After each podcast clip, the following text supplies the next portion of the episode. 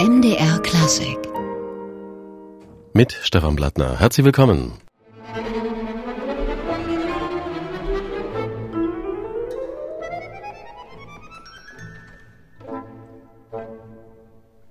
Der Hummelflug von Nikolai Rimsky-Korsakow, hier mit Bajan und Orchester, gespielt von Svetlana Dolgich und dem Landesjugendorchester Sachsen unter Milko Kersten. Und einer, dem dieses Orchester, dieses Landesjugendorchester Sachsen auch besonders am Herzen liegt, ist Professor Christoph Krummacher, er ist zu Gast bei MDR Klassik. Herzlich willkommen. Herr Krummacher, der musikalische Nachwuchs ist Ihnen sehr wichtig. Sie waren lange Zeit Rektor der Leipziger Musikhochschule und Sie waren zuletzt zwölf Jahre der Präsident des Sächsischen Musikrates. Zunächst einmal, was macht so ein Landesmusikrat? Was sind seine Aufgaben? Also zunächst einmal, ein Landesmusikrat ist ein Dachverband. Äh, ein Dachverband für die musiktreibenden, musikliebenden unterschiedlichsten Verbände und Institutionen äh, in einem Bundesland, in diesem Fall also nun in Sachsen. Dem Musikrat gehören insgesamt im Augenblick äh, 28 Verbände und 13 Institutionen und noch ein paar Einzelmitglieder an. Und insofern als Dachverband ist es seine Aufgabe, Interessen zu bündeln und gegebenenfalls und wo nötig auch in entsprechende politische Initiativen äh, und Aktivitäten umzusetzen. Was einzelne kleine Verbände oft nicht können. Und da ist äh, ein Landesmusikrat natürlich dann eher in der Lage, auch einen Gesprächskontakt zur Politik, sei es zum Landesparlament, sei es zu einzelnen Ministerien, herzustellen und zu pflegen. Und ich denke, das ist eine ganz wichtige Aufgabe. Äh, und wenn ich sage Dachverband, dann will ich gleich noch etwas hinzufügen. Das heißt natürlich auch, äh, ein Landesmusikrat hat es unter Umständen auch mit unterschiedlichsten Interessen der verschiedenen Verbände und Institutionen zu tun die sich natürlich alle wiederfinden möchten und deren Interesse man dann auch ausgleichen muss, zusammenbringen muss, ins Gespräch bringen muss. Da sicherlich sehr viel moderierendes Talent auch nötig. Äh, wer also kann ein Mitglied viel moderierende Aufgabe auch. Ja. Wer kann ein Mitglied werden? Gibt es da Voraussetzungen? Also man möchte schon irgendwas mit Musik und Kultur das zu tun haben, ja. sicherlich. Äh, aber äh, ansonsten kann man den Antrag stellen und die Mitgliederversammlung entscheidet darüber, ob man den Verband aufnimmt. Es ist insgesamt äh, über die letzten Jahre, die ich jetzt überblicken kann, äh, gesehen, eine ziemlich stabile äh, Zusammensetzung. Aber es hat auch ein, zwei Fälle gegeben, wo ein kleiner Verein mal seine Mitgliedschaft beantragt hat und dann aber gemerkt hat, ach, betrifft es doch nicht so oder wir schaffen es nicht mal, jemanden zu delegieren für die Mitgliederversammlung, die jährliche, und dann auch wieder aufgegeben hat. Oder was zum Beispiel ein nicht ganz äh, äh, leicht zu beackerndes Feld ist, das ist so die freie Szene, also der äh, Jazz-Szenen und sowas, die ja einfach schon von sich aus oft nicht so strukturiert sind und dann autonom unterwegs sind, ja. Mhm. Ja, oder in äh, sehr wechselnden Zusammensetzungen und äh, die dann einzubinden in, den, in ein Landesmusikrat, das ist äh, schwierig. Sie sprechen die zwölf Jahre an Ihrer Präsidentschaft. Was war Ihnen in dieser Zeit besonders wichtig? Also ich denke schon ein wichtiges Stichwort, was uns die ganze Zeit begleitet hat, war musikalische Bildung. In einem ganz allgemeinen Sinne zunächst mal, lässt sich konkretisieren, beispielsweise mit drei Stichworten musikalische Bildung in Kitas, musikalische Bildung natürlich in der Schule und speziell in Sachsen im Bereich der Ganztagsangebote. Das ist ein Thema, was uns gerade im letzten Jahr noch mal sehr begleitet hat. Und dann ist es natürlich, äh, und das hängt letztendlich mit musikalischer Bildung zusammen ist es auch der ganze Bereich des Laienmusizierens. Darauf wollen wir noch ausführlich äh, zu reden kommen, zu sprechen kommen. Wir wollen an dieser Stelle noch mal kurz Musik hören. Wieder junge Musiker, das Landesjugendorchester Sachsen, wieder unter Milko Kersten mit einem ungarischen Tanz von Johannes Brahms. Ein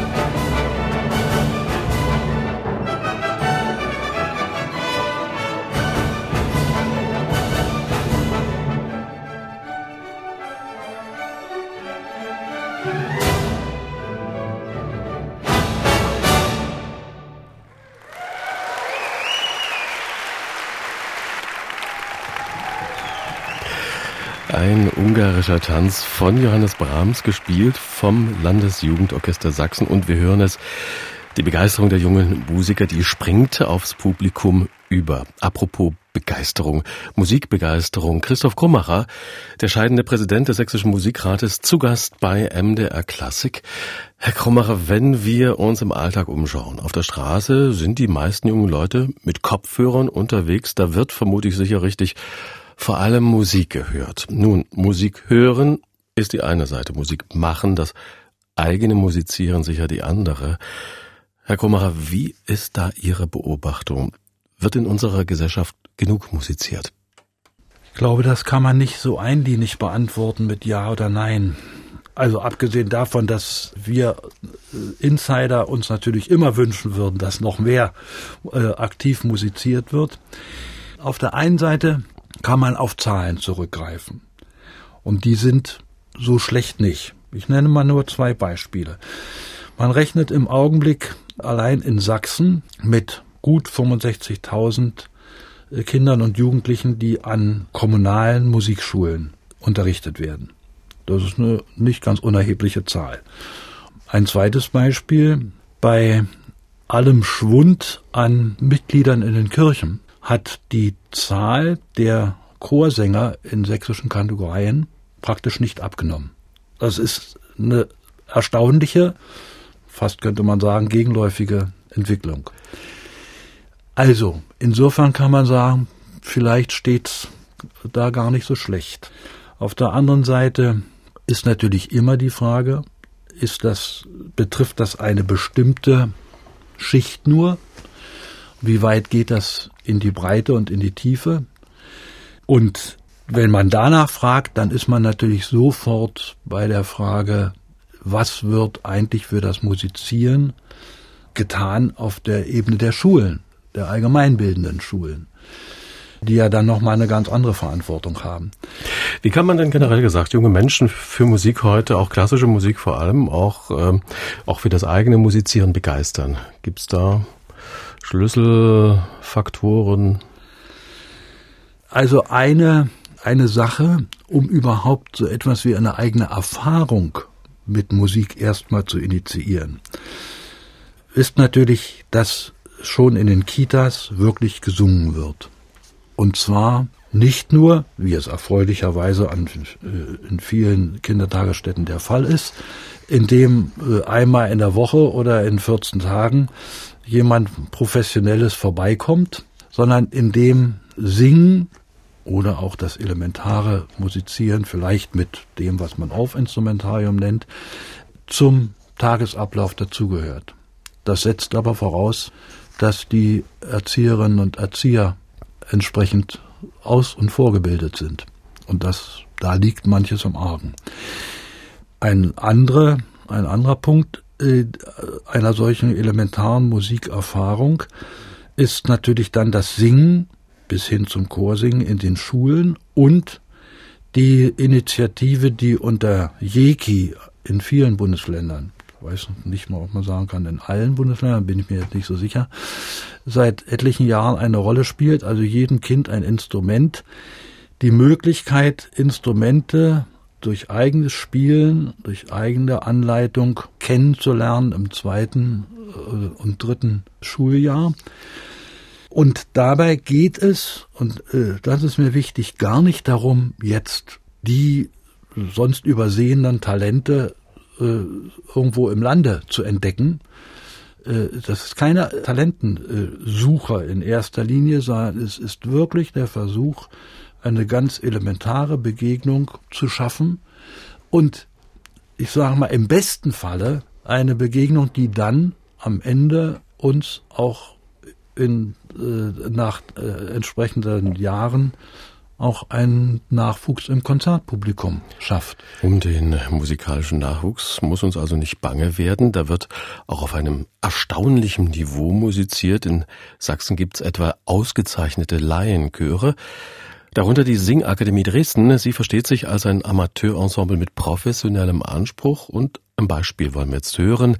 In Maienhellen Tagen von Giovanni Giacomo Castoldi, die Singakademie Dresden.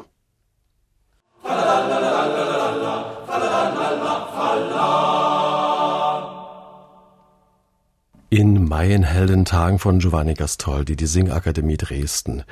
Singen ist das Fundament in allen Dingen der Musik. Georg Philipp Telemann hat das geschrieben, 1718. Herr Krummacher, das gemeinsame Singen, wir haben es schon mal, glaube ich, ein bisschen angesprochen, das kann sicher auch ein Schlüssel zum Musizieren sein, zur, auch zur Welt der Klassik. Allerdings. Und natürlich sind wir immer geneigt, von dem Ideal auszugehen, dass es eigentlich schon äh, auch im Elternhaus und am, an der äh, Wiege des Kleinstkindes beginnt. Aber wir müssen nüchtern damit rechnen, dass wir es, ich sage das jetzt mal ein bisschen pauschal und das heißt dann auch im Einzelnen sicherlich wieder ungerecht, dass wir es oft mit einer Elterngeneration zu tun haben, die selbst des Singens schon weitgehend entwöhnt ist. Ich will noch mal auf einen anderen Aspekt ja. hin. Herr Krummacher, Sie kommen aus einem christlich geprägten Elternhaus. Da war der Weg zur Musik für Sie ein ganz kurzer, vermute ich mal. Ja, in der Tat. Einfach zunächst mal vom Elternhaus. Bei, also Musik gehörte zum Leben einfach äh, dazu. Musik gehörte in der Familie zum Leben. Äh, ich stamme, Sie haben es gesagt, äh, aus einem Pfarrhaus und mein Vater war zwar stimmlich völlig unbegabt und äh, sang nur schräg, aber meine Mutter war geprägt von der Jugend- und Singebewegung der 20er Jahre und das hat sich eigentlich dann auch so fortgepflanzt. Also um es kurz zu äh, machen, der Weg zur Musik war relativ kurz und ich hatte das Glück, ich bin ja in Greifswald dann äh, aufgewachsen in meiner ganzen Schulzeit, ich hatte das Glück, gerade in Greifswald auch entsprechende Förderung erfahren zu können und musste nicht äh, zu den Thomaner oder Lucianer müssen in Anführungsstrichen gesetzt, sondern hatte das äh, durch die Greifswalder Bachwochen und eine sehr frühe, schon in meiner Knabenzeit, sehr frühe Mitwirkung im Greifswalder Domchor eigentlich alles vor der Haustür. Und das war natürlich ein ungeheurer Glücksfall, wir in dieser Form wenn man nicht gerade zu den Thomanern oder Kruzianern ging, wahrscheinlich wenigen. Es gibt halt auch andere Wege. Ja. Sie waren Domorganist in Brandenburg an der Havel, Universitätsorganist in Rostock, Rektor der Musikhochschule in Leipzig, haben dort dann auch das Kirchenmusikalische Institut der Hochschule geleitet. Sie sind Musiker und geleitet oder auch wieder aufgebaut, wenn ich das mal wieder aufgebaut. Das ist darf, wichtig. Ja. Äh, Sie sind äh, Musiker und Theologe.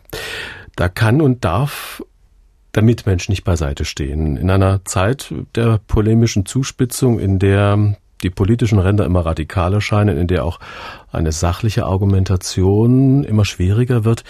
Wie wichtig ist da gerade die prägende Kraft der Musik für ein menschliches Miteinander? Ich denke zunächst einmal, der, der selbst musiziert, sei es mit der Stimme, sei es mit dem Instrument, macht eine ganz eigene Wahrnehmung von sich selbst und von der äh, Außenwelt. Wer sich auf Kunst einlässt, macht eine Erfahrung mit der Offenheit, manchmal auch verwirrenden Offenheit und den Möglichkeiten unserer Weltgestaltung. Und wer musiziert, lässt sich auf eine friedliche und partizipatorische Weise auf Gemeinschaft ein, indem er mit anderen zusammen musiziert, aber aktives Hören kann da ebenso zur Gemeinschaft führen. Ich rede ausdrücklich von aktivem Hören. Unsere Zeit ist oft geprägt von einem passiven Nebenherhören, was dann oft zu einem gar nicht mehr hören schließlich pervertiert. Ich denke, das klingt jetzt ein bisschen abstrakt, aber lassen Sie es mich mal so formulieren. Die Auseinandersetzung mit äh, Kunst ganz allgemein, die ästhetische Auseinandersetzung mit der Welt erweitert einfach unsere Wahrnehmung der Welt und bewahrt uns vor einlinigen und verkürzten Antworten. Es stärkt das Humane im Menschen. Auch so und macht sagen, ihn ja. in gewisser Weise auch resistent äh, gegen Verführungen, Verblendungen. Das ist jedenfalls meine ganz große Hoffnung. Ich, ich, obwohl, man muss natürlich nüchtern sagen, denken Sie an die NS-Zeit zurück. Auch da haben sich da waren große auch Musiker verführen lassen. Schön, ja. Also nicht nur mhm. Musiker haben sich verführen lassen, sondern Schöngeister waren auch gleichzeitig KZ-Aufseher. Das ist ein ja, also dunkles Kapitel auch. Diese, diese Ambivalenz darf man natürlich nicht einfach Richtig. vom Tisch wissen. Herr, ne? äh, Herr Krummacher, Sie sind ein ausgewiesener Kirchenmusiker. Nun ist der Osten Deutschlands eine der ungläubigsten Regionen der Welt. Drei von vier Ostdeutschen gehören keiner Kirche an. Ein nachhaltiges Erbe der SED. Auf welche Wertvorstellungen baut denn der Osten? Ist da äh, die Entchristlichung auch ein Problem, auch in hinsichtlich der Wertevermittlung? Ja, ist es. Sicherlich, natürlich. Aber ich würde es auch mal noch ein bisschen den, den Aspekt weitern. Es geht auch um überhaupt geistige Emanzipation oder wenn Sie so wollen, unaufgesetzt, immer wieder fortgesetzte und immer wieder äh, äh, vermittelte Aufklärung. Jetzt wirklich im äh, historischen Sinne der Aufklärung und ihrer Traditionen. Da ist die Religion ein und mir persönlich äh, und vielen anderen wichtiger Aspekt. Aber ich würde doch äh, nicht so weit gehen, äh, dass ich das darauf verengen möchte, sondern äh, Aufklärung, kritische Selbst- und Weltwahrnehmung muss auch nicht unbedingt äh, sofort identisch sein mit religiösen Werten. Äh, Religiöses Wissen ist vor allem auch da gefragt. Das religiöse Wissen, also das fängt elementar schon damit an, dass man überhaupt weiß, wozu da im Dorf und in der Stadt eine Kirche steht und was das für Implikationen hat. Wenn ich das Stichwort Aufklärung nenne, heißt das ja auch, um die religiösen Wurzeln zu wissen. Ich will nochmal auf die Kirchenmusik zu sprechen kommen. Welche Rolle kann denn Kirchenmusik spielen äh, bei der Suche beispielsweise nach dem eigenen Platz, auch im ja. Gemeinwesen? Also, äh, und da kann man ja vielleicht auch darauf verweisen, dass äh, Kirchenmusik auch bei vielen Menschen, die sonst der Kirche relativ fernstehen, eine, oft eine überraschende Resonanz findet. Kirchenkonzerte, seines Chorkonzerte, seines Orgelkonzerte sind gut besucht und niemand von uns wird sich einbilden, dass das alles äh, stramme Christenmenschen sind, die in solchen Konzerten sitzen. Ich denke, Kirchenmusik hat eine ganz, ganz wichtige, ein ganz wichtiges Potenzial als Brücke. Und zwar als eine Brücke, die mich in keiner Weise vereinnahmt, die mir aber eine Begegnung schafft mit religiösen Inhalten, Traditionen, auch mit Dingen, die man auf die Weise auch sich aneignen und wissen kann. Wissen heißt ja noch nicht unbedingt, es zum eigenen Glauben zu machen, aber eben auf eine unprätentiöse Art. Ich sage es jetzt mal ein bisschen plakativ. In einen Gottesdienst zu gehen, verlangt schon eine gewisse Verbindlichkeit. Wenn ich in ein Kirchenkonzert gehe, wird mir zunächst mal nichts abgefordert. Und es wird kein Taufschein abgefragt und kein, keine Katechismusfrage gestellt. Ich kann da einfach rein und bekomme dann eine Welt aufgeschlossen, die vielleicht auf die Weise leichter erfahrbar ist als äh, auf anderen Wegen. Wäre jetzt gerade mein Gedanke. Liegt es auch daran, dass man da so etwas wie ja eine gewisse Transzendenz erfahren kann oder dass man die Ruhe, die Zeit hat, auch sich mit ersten und letzten Fragen zu befassen? Ja, äh, sicherlich eine solche Transzendenzerfahrung machen viele Menschen. Ich zögere immer äh, etwas daraus, so etwas wie eine Systematik abzuleiten. Denn jede solche Transzendenzerfahrung ist zunächst einmal eine nicht hinterfragbare, ganz subjektive Erfahrung. Und ob diese Transzendenzerfahrung eine religiöse Erfahrung ist, ist nochmal eine andere Frage. Denn mit dem Religiösen verbinden sich ja dann in der Regel doch auch bestimmte inhaltliche Implikationen. Also ich halte wenig von so einem allgemeinen äh, Begriff des Religiösen. das hat schon, also religiös ist man entweder als äh, im muslimischen oder im buddhistischen oder im, im christlichen Sinne oder im jüdischen Sinne, aber so eine allgemeine Religion sehe ich eigentlich etwas skeptisch. MDR Klassik heute zu Gast bei uns Professor Christoph Krummacher, der scheidende Präsident des Sächsischen Musikrates, selbst auch ein renommierter Organist. Wir hören Sie jetzt mit dem Präludium C-Dur von Johann Christoph Kellner. Sie spielen hier an der Wagner Orgel am Dom St. Peter und Paul in Brandenburg.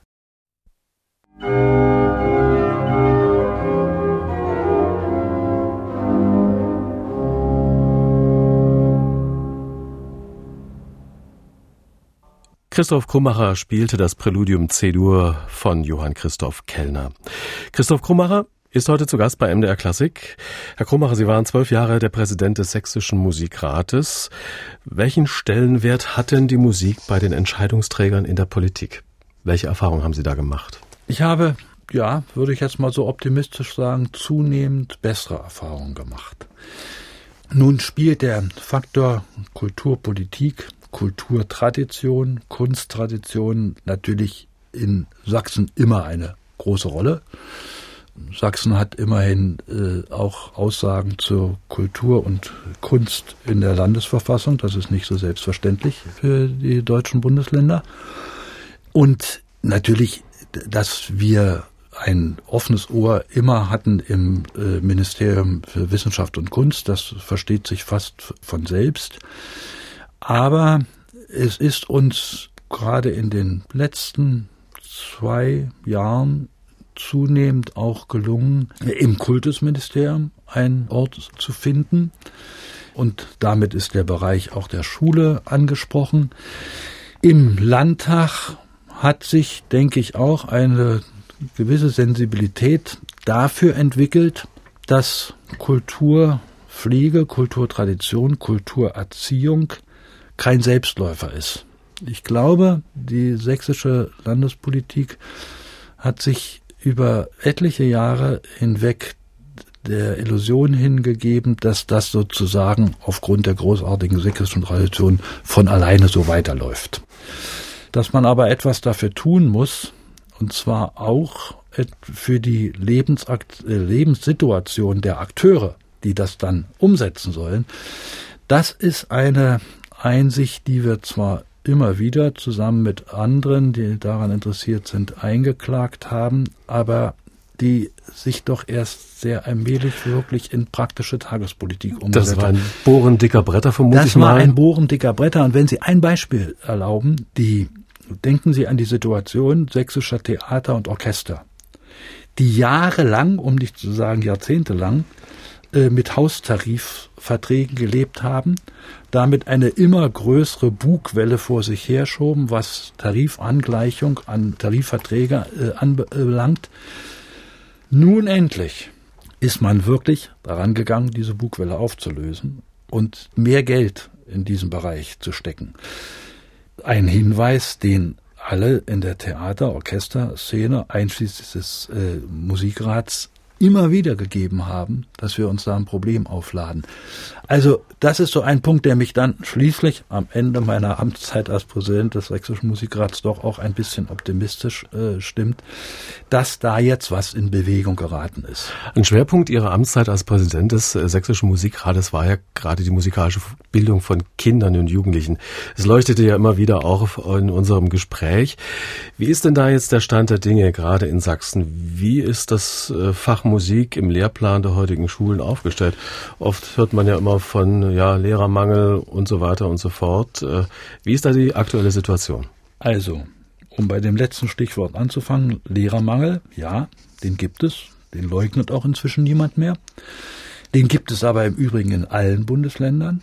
Und an der Stelle muss ich nun doch auch mal äh, was Positives sagen. Sachsen hat, was den Lehrermangel anbelangt, den all, für alle Fächer, aber eben auch den an Schulmusikern, ein bisschen eher realisiert als viele andere Bundesländer, hat man die äh, Zahl der Lehramtsstudienplätze in Sachsen enorm erhöht. Auch an der Musikhochschule für das Lehramt Musik enorm erhöht. Nun heißt das ja noch nicht, dass sie schon zur Verfügung stehen. Das heißt, dass jetzt so aus dieser Erhöhungswelle äh, langsam die ersten zur Verfügung stehen. Das hieß aber vor allem nicht unbedingt, dass die dann auch in Sachsen bleiben. Dass die dann sagten, na ja, aber die Konditionen, unter denen wir in Sachsen arbeiten müssen, zum Beispiel das berühmte Stichwort Verbeamtung oder ja. Nichtverbeamtung. Die Konditionen sind so, dass wir doch lieber ins benachbarte Sachsen-Anhalt oder ins nahe Thüringen gehen. Da finden wir bessere Bedingungen. Ich hoffe mal, dass sich da der Trend jetzt ein bisschen ändert und wirklich die in Sachsen Ausgebildeten dann auch zu einem größeren Teil in Sachsen bleiben. Das ein ist die Quantität. Wie steht es um die Qualität ja, des Ein zweites Stichwort ist, es ging gerade im letzten Jahr in Sachsen eine große Diskussion los, als im Prinzip aus meiner Sicht berechtigt das Kultusministerium daran ging, die Stundentafeln sächsischer Schüler etwas zu entschlacken und zu reduzieren, die in der Tat um einiges höher war als im bundesdeutschen Durchschnitt, wo man sich wirklich auch fragen kann, muss das sein? Dabei kam natürlich sofort die Befürchtung auf, jetzt geht's dem Musikunterricht an den Kragen. Das hat sich dann aber erwiesen als nicht so dramatisch, wie es zunächst dargestellt wurde, auch in einer etwas vorschnellen öffentlichen Darstellung, die aber dann sich gar nicht so bewahrheitete.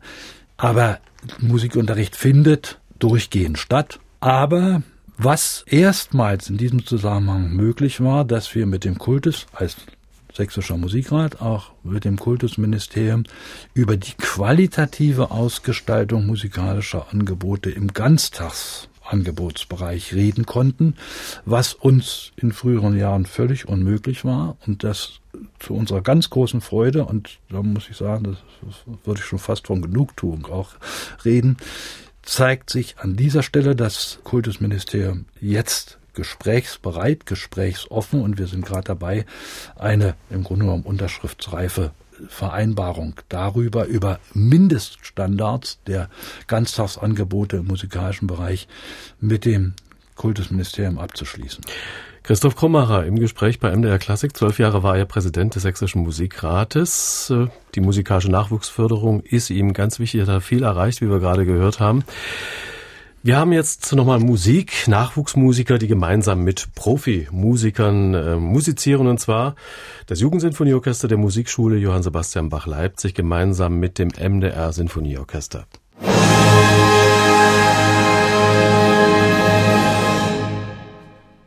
Das war ein kurzer Ausschnitt aus dem Zauberladen von Gioacchino Rossini.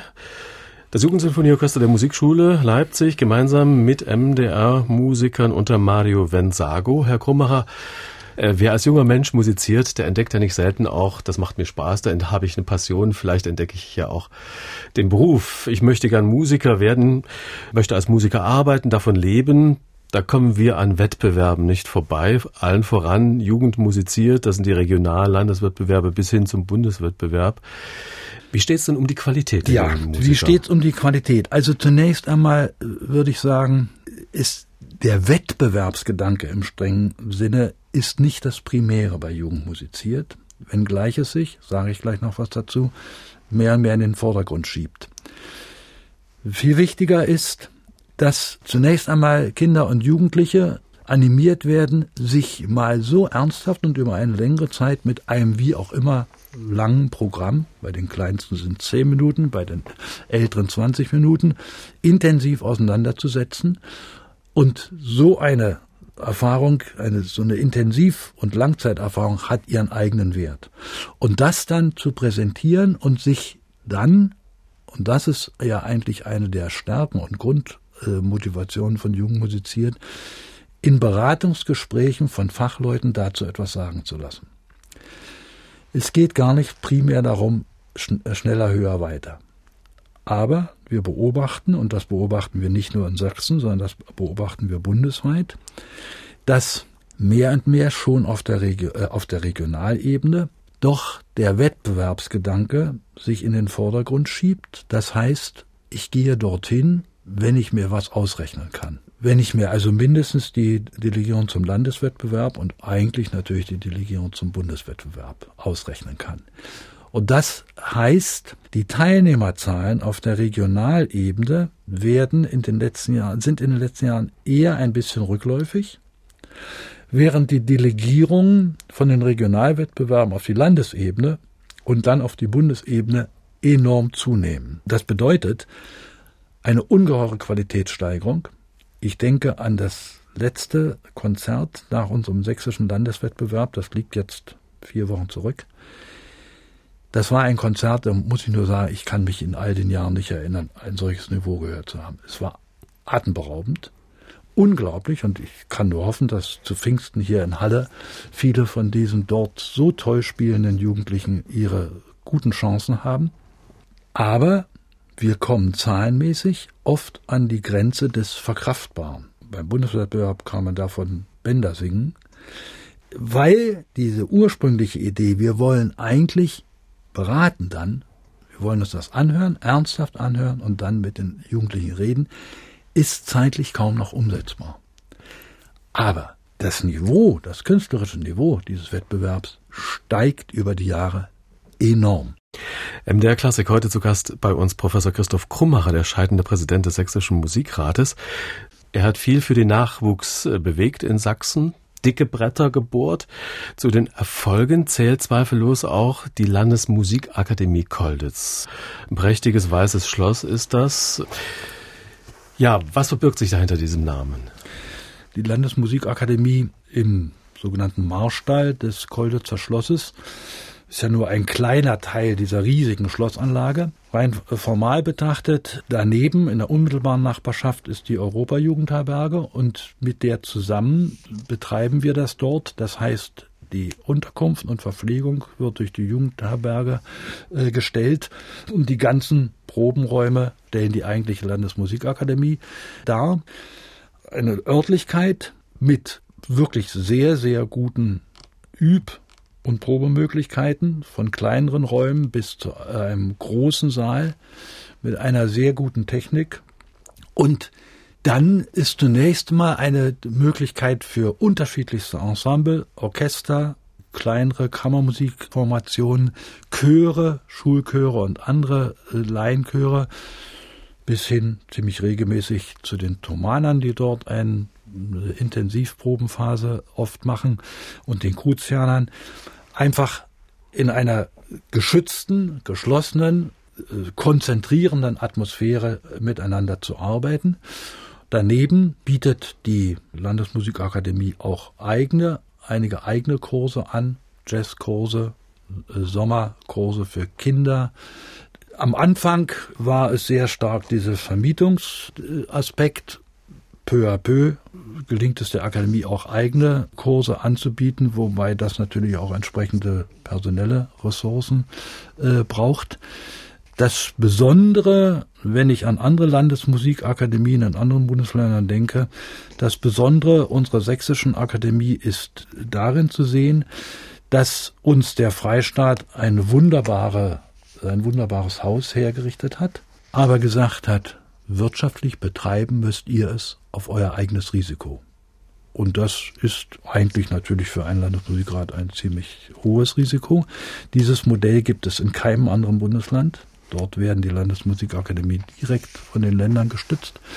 Das ist in Sachsen anders, aber jetzt nach neun Jahren können wir sagen, es funktioniert. Die Belegungszahlen steigen und wir stehen wirtschaftlich gut da und sind also längst nicht, also nicht, nicht nur nicht in die roten Zahlen geraten, sondern von den roten Zahlen ziemlich weit entfernt. Selbsttragend. Auch das eine stolze Bilanz. Ja. Äh, MDR Klassik im Gespräch mit Christoph Krummacher, zwölf Jahre, der Präsident des Sächsischen Musikrates. Ihr Nachfolger ist Milko Kersten. Was geben Sie ihm mit auf den Weg? Also, es ist nicht meine Aufgabe, ihm viele Ratschläge zu geben, wobei, wenn er einen Ratschlag braucht, ich jederzeit dazu bereit, äh, bereit bin.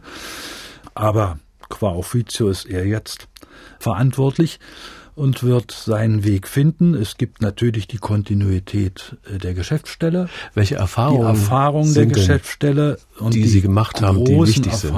Die großen Erfahrungen auch des Geschäftsführers Thorsten Tannenberg. Ohne die kann ein Präsident, der ja das nur ehrenamtlich macht, gar nicht agieren. Ich denke, was ganz wichtig ist, die Balance zu finden zwischen der Langatmigkeit, die man für die dicken Bretter, von denen Sie ja selbst vorhin gesprochen haben, braucht, also sozusagen diese längerfristige strategische äh, Ausrichtung und dem ständig wechselnden Szenario von tagespolitischen Themen, die einem auf den Tisch flattern und wo man reagieren muss. Und diese Balance zu finden, das ist für die Geschäftsstelle, aber ebenso für den Präsidenten und das ganze Präsidium jedes Mal ein Balanceakt. Und ich kann meinem Nachfolger und dem neu gewählten Präsidium nur wünschen, dass sie das gut hinkriegen und das langfristige und das kurzfristig Notwendige beides miteinander austarieren. Herr Professor Kummacher, am Ende die Frage, wie steht es mit den nächsten Plänen für Sie selbst? Ja, es gibt schon so ein paar äh, Pläne. Ähm, das eine oder andere ist vielleicht auch noch zu schreiben am Schreibtisch. Ich kann aus gesundheitlichen Gründen nicht mehr konzertieren, spiele aber noch recht oft Gottesdienste, denn äh, Vertretungsdienste sind immer gefragt.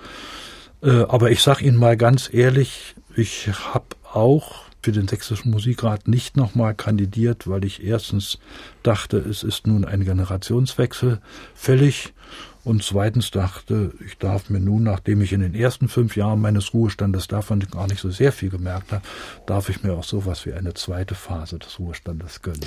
Dafür wünschen wir Ihnen alles Gute, viel Esprit auch weiterhin. Professor Christoph Krummerer, heute zu Gast bei MDR Klassik. Vielen Dank, dass Sie da waren.